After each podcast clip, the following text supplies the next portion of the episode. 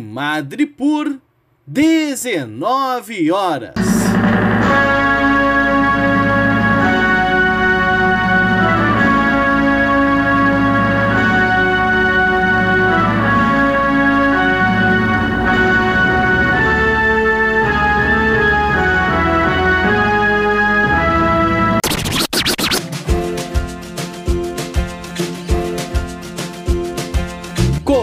Começa agora a Voz das HQs.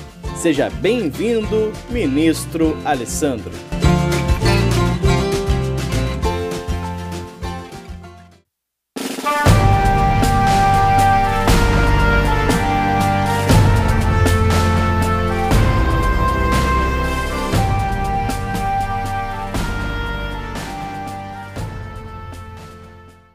Oi pessoal, eu sou Alessandro e eu devo dizer que esse é um vídeo que sai um tanto quanto atrasado, ou seja, o assunto que eu vou tratar já não é o assunto do momento, mas eu acabei achando que valia a pena comentar mesmo assim. E eu digo isso porque se trata de um acontecimento de primeira grandeza no cenário do nosso mercado editorial, ou ao menos no nosso mercado de quadrinhos. Como todo mundo deve saber, né, isso já é notícia velha, ano passado a editora Abril vivenciou uma crise sem precedentes e uma das baixas foram justamente os quadrinhos da Disney.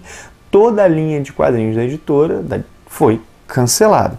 E a Abril publicou quadrinhos da Disney por 68 anos, minha gente. A editora Abril ela surge lá em 1950 e o seu primeiro título publicado é justamente O Pato do Donald. Para dar um pouquinho mais de precisão, a, antes de, da editora Abril se chamar editora Abril, ela se chamava editora Primavera. E aí o primeiro título da editora Primavera foi um gibi chamado Raio Vermelho. Mas assim que ela muda, ela só fica como editora Primavera por alguns meses. Assim que ela muda para editora Abril, aí sim, Pato Donald está lá no início. Ou seja, a Disney esteve no início e no fim da editora Abril. A Abril, minha gente, foi uma gigante publicadora de quadrinhos no Brasil. Ela, sei lá, ela publicava DC, Marvel, Turma da Mônica, assim, mal comparando, ela desempenhava o papel que a Panini desempenha hoje. E a queda da Abril foi um baita golpe, porque além de ser uma editora, é distribuidora, então assim, isso afetou também outras editoras por causa dessa questão da distribuição além de todos os efeitos econômicos e sociais, que são até os mais importantes. Né? Muita gente perdeu emprego, muita gente está aí pra, por receber coisas e não recebe. Ou, assim, houve assim, consequências terríveis. Mas dentre essas consequências, que, que é claro que é menor do que as pessoas ficarem sem emprego, está o fato da Disney ter ficado sem casa publicadora no Brasil. Mickey, Pato Donald, Pateta, nada disso estava sendo publicado. E após alguns meses de especulação sobre quem assumiria, se alguém assumiria, foi anunciado que a editora Culturama passaria a publicar os gibis da Disney. Para boa parte dos leitores, a Culturama era uma ilustre desconhecida, o que não significa que ela fosse pequena ou inexpressiva. Minha gente, ninguém pequeno ia publicar Disney, não tem como, né? Envolve bastante grana nisso.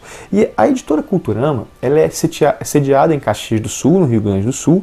Ela existe desde 2003 e ela tem a tradição na, tem tradição na publicação de livros infantis. E na verdade eles já publicam produtos Disney, não os quadrinhos, né? Lá desde 2015. E agora em 2018 eles assumiram a linha também de quadrinhos.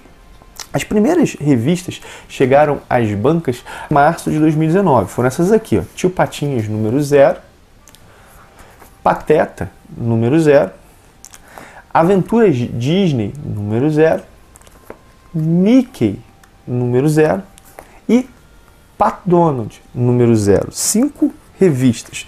E a Culturama ela tem uma, uma perspectiva muito interessante e, de certa maneira, diferente de uma grande parte das editoras, das outras editoras. Né? Ela tem assim, ela se vê como uma editora formadora de leitores. É claro que nem toda editora vai ser isso. Eu não estou emitindo julgamentos. Estou dizendo que a Culturama é ela se vê dessa maneira, tem isso como vocação, como missão. E minha gente, nós precisamos disso. O Brasil precisa disso e o mercado de quadrinhos também. E nesse sentido, a aposta dela é, em quadrinhos com preço mais em conta. E ela também vai apostar, isso é dito, é declarado pela própria editora, em pontos de venda alternativos às bancas. E não está nem falando tanto de internet, ela tem o serviço de assinatura, a está falando, por exemplo, lojas de brinquedo colocar o gibi da Disney em loja de brinquedo. Acho isso uma coisa bacana. Né? E, mas vamos lá.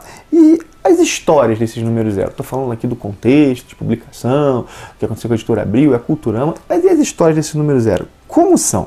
Bom, primeiro eu devo dizer que eu nunca fui um leitor do título da, da Disney, né? Eu não sou leitor do título da Disney, peguei esses números zero, peguei na banca por causa dessa curiosidade em relação a esse recomeço da editora dos quadrinhos da Disney no Brasil, mas nem quando criança eu lia Disney. E então, assim, eu não tenho condições de comparar isso aqui com a média das publicações. Bom, isso aqui é melhor do que a média, pior do que a média, eu não sei como é a média. Mas, além disso, eu também não sou o público direto visado por essas publicações. Mas eu devo dizer que eu curti principalmente os desenhos. Eu achei os desenhos bem bons, assim. Assim, os desenhos, eles revelam pouco caráter autoral. Isso aqui lembra um pouco a proposta do Maurício de Souza. Os desenhos acabam sendo formatados dentro de um mesmo estilo, às vezes um ou outro que varia um pouquinho, mas a qualidade média é muito boa. Então eu gostei bastante dos desenhos. E boa parte dos roteiros, a maior parte deles, tem uma pegada infantil. Né? E isso não é nenhum demérito, visto que esse é o público-alvo visado. E uma história ser uma história infantil não quer dizer que uma história é uma história ruim. Não é mesmo o caso. Mas os títulos que mais me agradaram, bom, os títulos que mais me agradaram foram dois. Foram o título do, na verdade foram três, né? Foi o título do Tio Patinhas, que eu achei legal, o título do Mickey e o título Aventuras Disney. Nesses três títulos estão as histórias que mais me agradaram. Tio Patinhas tem uma história bem bonita né, sobre o primeiro amor, o primeiro amor do, do pato mais rico do mundo, e um amor que não é o dinheiro. Uma, é bem legal essa, essa história e mostra, dá, uma, dá camadas ao, ao personagem. Já Aventuras Disney tem uma história, que é a primeira história, a história que abre a edição, que é uma história do Super Pato que tem uma, uma espécie de paródia do gênero de super-heróis, e também tem uma história do professor Pardal, que é um personagem que eu tendo a gostar bastante. Mas de todas as histórias, a que eu achei mais legal tá na, tá na revista do Mickey e é uma é provavelmente a mais adulta das histórias publicadas nesses cinco números. Assim que na verdade as crianças vão não tem nenhum problema as crianças ler, só que um adulto vai apreciar mais que apresenta o relacionamento do Mickey e da Minnie e como que um lida com o outro, como que eles lidam com as mágoas. Realmente é uma história bem bonita. Bom, essas assim são algumas palavras sobre três histórias, né? Mas a, a qualidade média das histórias, assim, dessas histórias aqui, são bem desenhadas, roteiros redondinhos, voltados para o público infantil. E o seguinte, né? Eu desejo longa vida à editora Culturama e que ela faça bastante sucesso publicando os quadrinhos Disney, formando novos leitores. Bom, ao que parece, esses números de zero tiveram um sucesso. Pelo menos assim, a repercussão na internet é grande, as pessoas elogiaram. Né?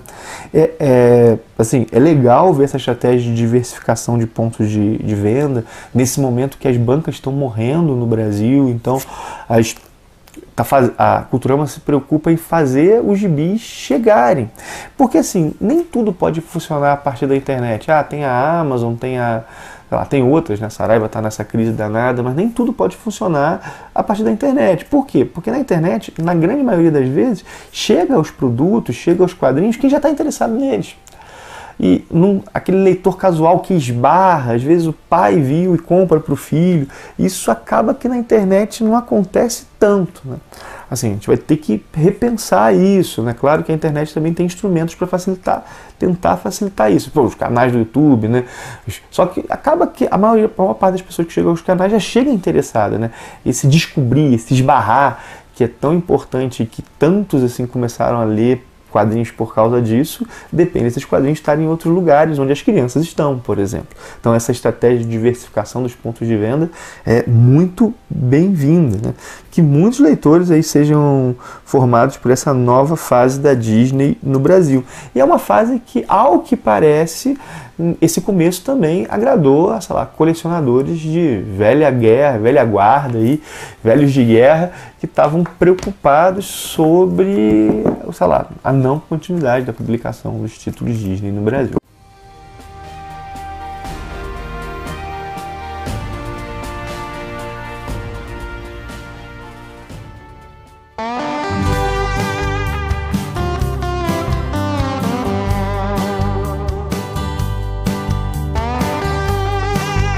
Ouviu A Voz das HQs, um produto do Ministério dos Quadrinhos. Quer saber mais sobre esse e muitos outros assuntos? Então acessa lá no YouTube o canal do Ministério. Tem conteúdo novo te esperando todos os dias. Encerra-se aqui o pronunciamento de hoje. Até mais!